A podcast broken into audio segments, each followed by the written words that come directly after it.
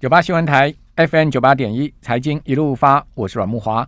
哦，美国即将在十一月举行其中选举，好，这可是啊，美国总统拜登啊，这个执政两年来啊，这一次的总验收啊，那选举的结果当然也攸关了拜登啊，可不可以这个再选下一任哈？如果其中选举如果民主党大败的话，我看这个拜登呢，恐怕会受到党内很大的挑战了哈，要出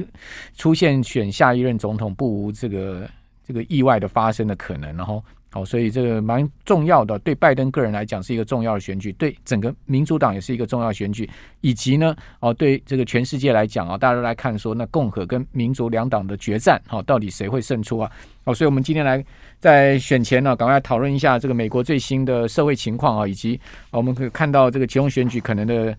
呃，这一些重大的议题啊，我们请教的是大气堂的 Aaron，在我们节目现场，Aaron 你好，大家晚安。好，那这个期中选举即将要举行了，好，这个还不到一个月的时间，呃，你怎么看这次期中选举？有一些重要议题现在纷纷搬出了台面。我看到拜登其实在这一段时间哦。啊，也推出了很多的重要的法案，哈，其实为了这个民主党加分不少，哈。不过感觉起来，因为美国现在经济的状况并不好，哈，再加上物价哈高通膨，还有联总会持续升息，老百姓可以讲说是苦不堪言了，哈。那感觉起来，民主党要胜选似乎没有那么轻易耶。对，而且就是呃，大家不是说重点的问题还在经济嘛？其实连就算是拜登他自己推出很多经济方面的一些刺激法案啊，但其实他。自己党内也有很多同仁是对此就是不以为然啦，他们就真的觉得说，拜登推出来的这个实行的难度是有一定的困难，所以对他们自己各地，因为像这次选的是参议院，呃，三分之一的参议员跟所有的众议员嘛，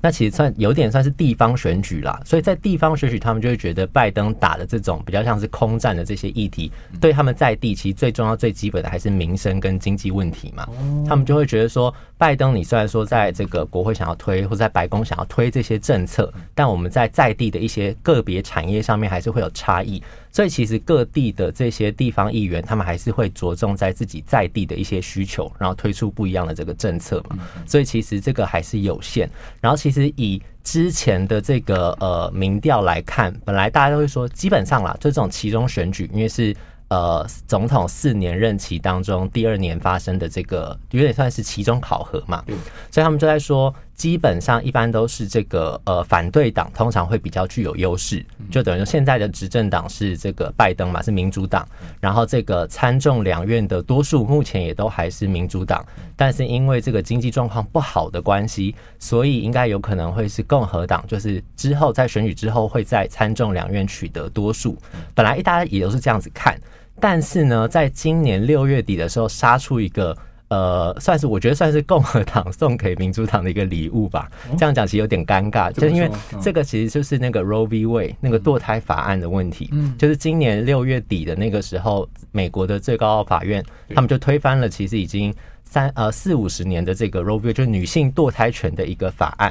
所以就让全美的女性突然之间失去了堕胎权。包括因为在那个法案宣宣告就是被推翻了之后，其实很多保守的州，他们当下就已经搬出了法令，就说哦，那我们这个州马上开始这个堕胎就是非法的，关了很多的堕胎诊所。这个东西其实就是触碰到了很多。本来可能对于政治这个呃领域比较不敏感的这些群众，因为这已经变成一个民生问题了。因为尤其是很多的女性啊，他们就觉得说，已经长久以来都会觉得说，美国社会虽然说还是有一定程度的分化，但是基本上对于这种已经是人权一部分的堕胎权，应该不会有跟动的可能。但是因为被推翻了之后，他们突然警觉到说，会不会他们正在往那种呃。保守派复辟的路线在走，所以有很多的这个本来呃，他们就说在看统计数字，就是那个堕胎法案被推翻了之后，有很多年轻的跟女性的选民，因为美国他们投票是要先登记的，对，所以很多的年轻的选民开始去登记，因为他们想要在今年的其中选举。不要再让共和党拿到这么多的这个优势，因为他们想想说，如果在参众两院一样是共和党拿到优势的话，就会进一步加剧全国性的这个包括基本人权上面的一些呃，他们觉得是限制的部分，可能就会被共和党拿走这个话语权，所以他们就想要透过今年的选举阻止共和党进一步把这个保守势力的蔓延把它压下来，这样。OK。嗯，对啊，这其实我知道也造成一些大企业的困扰，因为他们可能还要负担员工到别州去堕胎的这种差旅费。对，而且好，所以很多像微软的这些企业，搞不好他们都觉得很头痛。这个还是台面上的，其实比较让人家担心的是那种台面下的，就是呃比较经济弱势的人，他本来在当州他可能可以有合法的堕胎管道，但是因为这个法案被推翻了之后，他只好铤而走险，跑到别的州，甚至在自己州里面找的是密医。对，密医可能就会有危及生命安全的这个问题，所以其实会变成很严重的社会问题。所以其实就有非常多的这个呃。呃，倡议团体当然就突然就很紧张，然后会想要请这个年轻的选民在意这个议题的选民赶快出来投票，这样。嗯。好，那这个事情会被算到共和党头上，是因为啊，这个整个大法官里面。呃，都是川普当时所安排进去的人马嘛，对不对？这个就是这个就是命了啦。我觉得这个其实我们没有说支持川普或反对川普的意思，就单纯是一个论述，就是说，你看川普虽然说他上任美国总统争议有很多，但也不可否认，就是没有任何一任的美国总统像他有这么大的一个机运，可以在他的任内才四年的任内。竟然就可以任命三位最高法院的大法官，对啊，然后最高法院的大法官会影响美国，其实不只是他卸任，就是包括美国十年、二十年、好几十年之后的政策走向都会被影响。这个大法官就是一些极保守的人，对，所以现在就变成是六比三嘛。他们本来是九位大法官。希望会维持在五比四这种，因为中间就会有一个在不同法案的时候立场可能偏中间、偏左、偏右，会造成一个制衡。这样，可是川普任命了三位之后，就把这个保守派跟这个就等于民主党、共和党之间的势力的平衡变成六比三。嗯，六比三之后，就有很多法案都开始往共和党那个方向去走。问题是白宫没有办法反制吗？我看到拜登在第一时间也跳出来反对嘛。他们就只能变成说，他们只能出一些行政命令。嗯，可是因为像美国，他们是三权制衡嘛，行政、立法、司法，所以其实，在行政命令的施行范围是有限的。然后，其实立法权在某一部分来说是比较有效的。然后，司法等于算是行政跟立法之间有问题的时候一个制衡跟制裁的一个单位嘛。所以，其实照这样子来看的话，呃，行政立。不是不能去阻止这件事情，只是说他可能能做的有限，所以才会说，如果可以的话，当然是立法权这边可以配合行政权的话，当然会比较好嘛。好，嗯，所以现在有可能是呃，国会一半一半哦，就是说呃，参议院有可能是共和党，但是众议院有可能是民主党。啊不，众议院有可能会翻转变成共和党，哦，但是参议院可能会像现在一样，就维持着民主党可能还是小幅领先的状态。等于说法案还是需要参众两院通过嘛，嗯，那就不会像现在同时都是民主党拥有过得这么顺利，可能中间他们之间的协商跟互相要妥协的那个过程就会比较长嘛。OK，对啊，就没有像现在就说拜登可能他想要推什么，然后民主党底下的那些人可以跟着他一起推，跟着白宫的脚步去推，嗯。好，那除了这个刚刚讲堕胎法案被翻盘以外，还有什么样的这个影响到其中选举的一些事件呢？移民问题也是这一次其中选举蛮受到专、哦、对蛮受注意的。这个最近新闻也很大，听说把这些移民丢到别州去，那种丢包 丢包 丢包事件，对不对？对德州，德州就是现在，因为他们现在是靠近呃比较靠近南边的州，就是比较容易有那种非法移民越界跑进去自己的呃州里面嘛。然后呢，因为其实德州。最近的问题就是，他们之前不是有那个德州有那个小学的枪击案，然后就说。州的警察都在那边无所事事，然后就没有去尽力阻止，所以其实那个时候德州的州政府面临到很大的这个行政压力，然后是来自全国这种行政压力，所以其实他们后来想到一个方法，就是要用移民问题转移这个压力，然后他们想到的做法就是把所有的移民装进游览车里面，对，一车一车载到民主党支持的那些州，比如说有载到直接载到那个华盛顿特区，丢包在贺锦丽家门前的那种，就直接丢在那边，所以就等于把这。这些移民当成商品嘛，或者他们的宣传用品吧，就直接乱丢这样子，所以这也引起蛮多的这个讨论啦。因为其实呃，民主党跟共和党选民在呃非法移民这个问题上面关注的重点不太一样。共和党的选民他们比较关注的是说，国家怎么样加强这个边界的防守，让这些非法移民不要再进来。可是。民主党的选民比较关注的是说，这些非法移民真的进到美国之后，政府有什么方法可以去让他们管制？就是要么就是呃不合格的人把他们遣送回去，不然就让他们变成美国的劳动力，因为这是现在美国就业市场上蛮严重的一个问题，就是。疫情之后，其实很多产业准备要复苏，但是找不到人，职位空缺一千多万啊。对，然后所以就有很多，包括像铝塑业，或者是呃农场啊，或者是呃不管就是初级产业、农业类、农业、畜牧业，他们其实很缺工。然后他们其实很呃，其实蛮多的这个业主是还蛮喜欢非法移民的，嗯、就是他们的工资要的并不是很多，对，但是他们又可以呃，就是。变成很好用的劳动力，然后所以希望可以让他们进来之后，让他们变成合格的这个呃一般的外来移民，然后进去他们的产业里面去付出劳动力。所以其实蛮多人在在意这个是非法移民之后要怎么样，可不可以变成替代劳力的这个问题。OK，好。那我们就拭目以待喽。这个美国期中选举不到一个月的时间啊，看看到底是鹿死谁手哈。除了呃两院要改选以外哈，另外呢，呃美国有五十个州啊，有三十六个州的州长哈也要改选哈。其中二十个州哦，他的现任州长是共和党人哈，到时候还有州长的一个呃这个争霸战哈。我们这边先休息一下，等一下回到节目现场。九八新闻台 FM 九八点一财经一路发，我是阮木华。我们可以看到一项数据啊，是美国现在劳动力市场很吊诡的现象哈，就是呢，呃，这个职务空缺人数哈，持续是在一千万人以上哦。这么大的一个职务空缺，为什么都没有人去上岗呢？哈，都没有人要去上班呢？哦，事实上这个其实跟疫情有关哦。哦，因为根据华府智库布鲁金斯研究发现了哈，哦，这个感染 COVID-19 的。呃，长期后遗症，好，就所谓长新冠的问题啊，导致了持续高达四百万的美国人没有办法工作，哦，所以造成一年呢，哦，至少一千六百八十亿美元的薪资的损失，哦，所以这是一个麻烦的事情啊。那美国现在我们看到有另外一个状况，就是生产力持续在下滑，哦，那生产率在下滑，可能也跟哦这个所谓的长新冠有关系啊。那布鲁金斯的研究是这样，他说有两百万到四百万人因为长新冠没有工作。哦，那取中间值三百万计算哈，等于全美民间部门整体劳动力的百分之一点八，这个呃算是一个蛮高的比重哦。哦，而且呢，呃，感染 COVID-19 的人数还在持续上升，代表说长新冠的问题啊是持续会延续下去哈。那另外，美国职场现在涌现一种叫做无声辞职啊。哦，无声辞职并不是说真的不上工。哦，他说无声辞职是什么呢？哦，在这次疫情之后啊，很多人呢。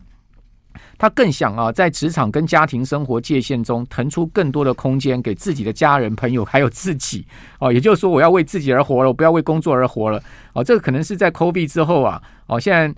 很多国家哦，包括台湾呢，我们也可以看到这样子的年轻人的想法，也就是说呢，哎呀，我也不知道什么时候会生病啊，哦，赚那么多钱要干什么？要买房子干什么？不要去想这些头痛的事情了，我们干脆呃，就过一天算一天这样子。那是不是真的是这样子呢？好，我们。赶快来请教啊！大气堂的 Aaron 来谈一下美国现在目前呃职场上面最新的状况哈。Aaron，这个是不是现在目前看到的是这个所谓的无声辞职的这个浪潮是越来越高涨了？这个浪潮也不止在美国，其实在亚洲有，包括像什么呃韩国什么旗袍世代嘛，然后日本有什么佛系青年嘛，对，然后那个中国大陆也有躺平世代嘛，对，就是其实台湾也有很多年轻人就是。呃，像之前还有看到数据，就说是不是打工族的比例其实上升很多，包括你说像去跑 Uber，像去跑那个 Foodpanda 的那些打工族的比例，好像比正职员工的比例还要再多更多。就我今天要上工就上工，我今天不上工就不上工了。对，就是。呃，在传统的观念里面，就会想说这个叫做不务正业嘛，就是说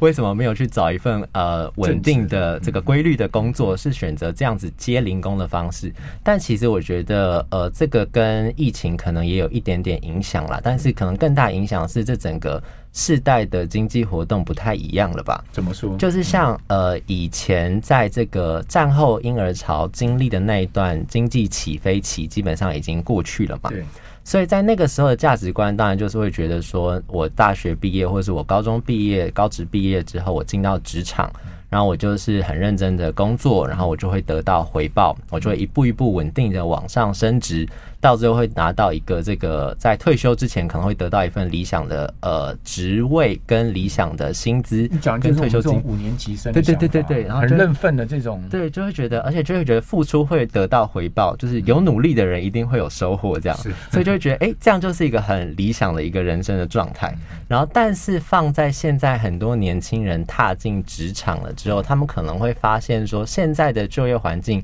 并不如当初爸爸妈妈或者师长告诉他们的是这样，就是有努力就有回报的一个状况。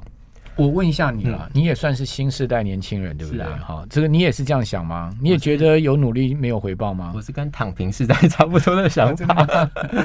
就是也不是说有努力没有，因为就是说，呃，你现在付出多少，你可以预期到你会获得多少。但是你说你要预期说，比如说我现在做这份工作，十年之后会不会一定像呃爸爸妈妈那个年代做了十年之后，你觉得你会升到某一个职位？所以。哎，我知道你有很好的学历，对不对？然后你也有非常强大的这个语言能力，哈，诶，那英文非常的好，我知道，哈，这个，呃，你你你从来没有想到过你要到一个大公司循序渐进做一份工作吗？还是说你根本呃有试过这样的一个呃这样的一个路径，但是后来你放弃了？啊，当然有想过，因为像我很多的朋友也都是有这样的想法嘛。但是你就后来就会发现，就是说以前很多人进到这种所谓大企业之后。可能就是会一辈子留在那个里面，然后就是一步一步往上爬。但你现在在看到很多就业市场上面，包括我身边的很多朋友，看到了这个，就是他们进到某一个大企业之后，做了一份工作之后，他们与其说在意的是能不能够继续往上呃升职，赚到更多的钱，有时候更在意的是自己在这份工作里面能不能得到成就感跟快乐。还是说也很在意说这家公司所除了给你薪资以外的公司的环境啊、津贴啊，哦，以及人际关系，对，也有，就是变成说，呃，以前可能大家。呃，我觉得这可能也是一种生活上的需求吧，因为就比如说像战后婴儿潮，然后刚才说五年级生，可能那个时候他们是有个需求，就比如说上面的家人，呃，家庭的经济是需要帮忙负担的，所以其实他也没有想这么多关于自己要什么这件事情，牺牲自己照亮别人，对，就觉得反正我就是赚钱之后，然后我就是要照顾家里，然后我有很多的责任要负担。可是，在现在进到职场这一批年轻人里面，他们未必有这样子的一个需求。嗯，他们比较需要在意的可能是我过得好不好，嗯，然后我过得开不开心。所以在这样子的情况之下，在做一份工作的时候，呃。他们考虑的点就比较不会像是以前这样子。对啊，我们这个五年级生啊，我们当初被教育的就是说，我们进入职场，我们就是一个小螺丝钉，哦，就是你必须要扮演好这个大机器里面这个螺丝钉的角色，他 很认份的，你知道吗？螺丝钉就永远卡在那个地方，你就乖乖的，对，就变成这样的一个教育模式。对，然后所以就变成现在的很多年轻人，他们可能在自己进到职场之后，他们就会觉得我好像没有必要做这件事情，然后他们会觉得。呃，最重要是我能不能得到这种呃快乐的感觉，然后他们会专注在自己，专注在更多在自己身上。你要说这个是自我吗？我觉得这是一种价值观的转变吧。对，所以说美国现在这个职场的状况哈，包括全世界现在目前职场状况，我们也不能完全归咎是这个疫情的关系，嗯，可能就是一个世代上面思考的一个，或者说人生观上面很大的一个转变，嗯，对不对？对，然后就像你说，其实你要说年轻人真的有到不务正业吗？我觉得应该是说。定义不太一样，就比如说我们现在说像跑零工的那些人，打工族，还有或者是说你说当直播主那些人，当网红的那些人，就变成说应该是说现在经济活动的模式有很多的改变，就是未必他们从事的是以前传统上我们认为所谓正当的这个要上下发户正当的这个工作，但他们可能从中还是有得到一定的经验累积跟成就感，然后这个是一种因为网络时代所以新兴出来的一些产业，可能跟我们以以前呃想象中的不太一样，但是它还是一种呃新的发展跟浪潮，所以就变成说可能是呃，当然我们现在站在传统的角度会觉得说这些人是不是他们是躺平时代，他们都没有在认真。但你如果去仔细去看，比如说像直那些直播主跟跑那个呃单帮的那些打工族，他们其实还是很认真在工作，只是他们的这个呃工作努力的方向跟我们预想中的不太一样。对，所以这只是我觉得这比较像是一种价值观的世代差异吧。好，那美国现在目前的整个职场的状况，呃，越来越往这个方向行进。好，那后面会造成什么样的影响？经济这样会受到影响吗？呃，应该算是职职场上面的呃模式会比较不一样吧，因为像刚才说那个无声辞职，它其实比较像是说，呃，因为疫情之后有很多人是在家工作，在家工作的时候，你的那个整个生活空间，就是你不管是日常自己的私生活，还是工作的职场，都在你的那个房间的办公桌上面的时候，你会很难区分工作跟自己私生活之间的界限，所以他们其实比较想要做的事情是。找回两者之间的那个平衡，嗯，所以其实像现在台湾也有很多企业正逐渐就从疫情之后想要保走回去，就是回到办公室上班这件事情，其实有很多员工开始在思考，就是说我是不是一定要像以前一样回到公司工作，还是我可以找一个另外找一个不需要可以远端工作的工作就好。所以这是一个呃，会可能会对现在呃，我们本来在疫情前习惯的那种职场方式会有一点改变吧。好，我我觉得。多多听听年轻人的想法也很重要啊！对于我们这种中年人来讲，震撼感嘛，也不是震撼感。我觉得世代沟通啦，嗯，好像今天 Aaron 这样一讲之后呢，诶，其实也蛮开启我对于年轻世代啊，他们在人生观跟职场上面的一个不同的思考方向了哈。非常谢谢大强 Aaron。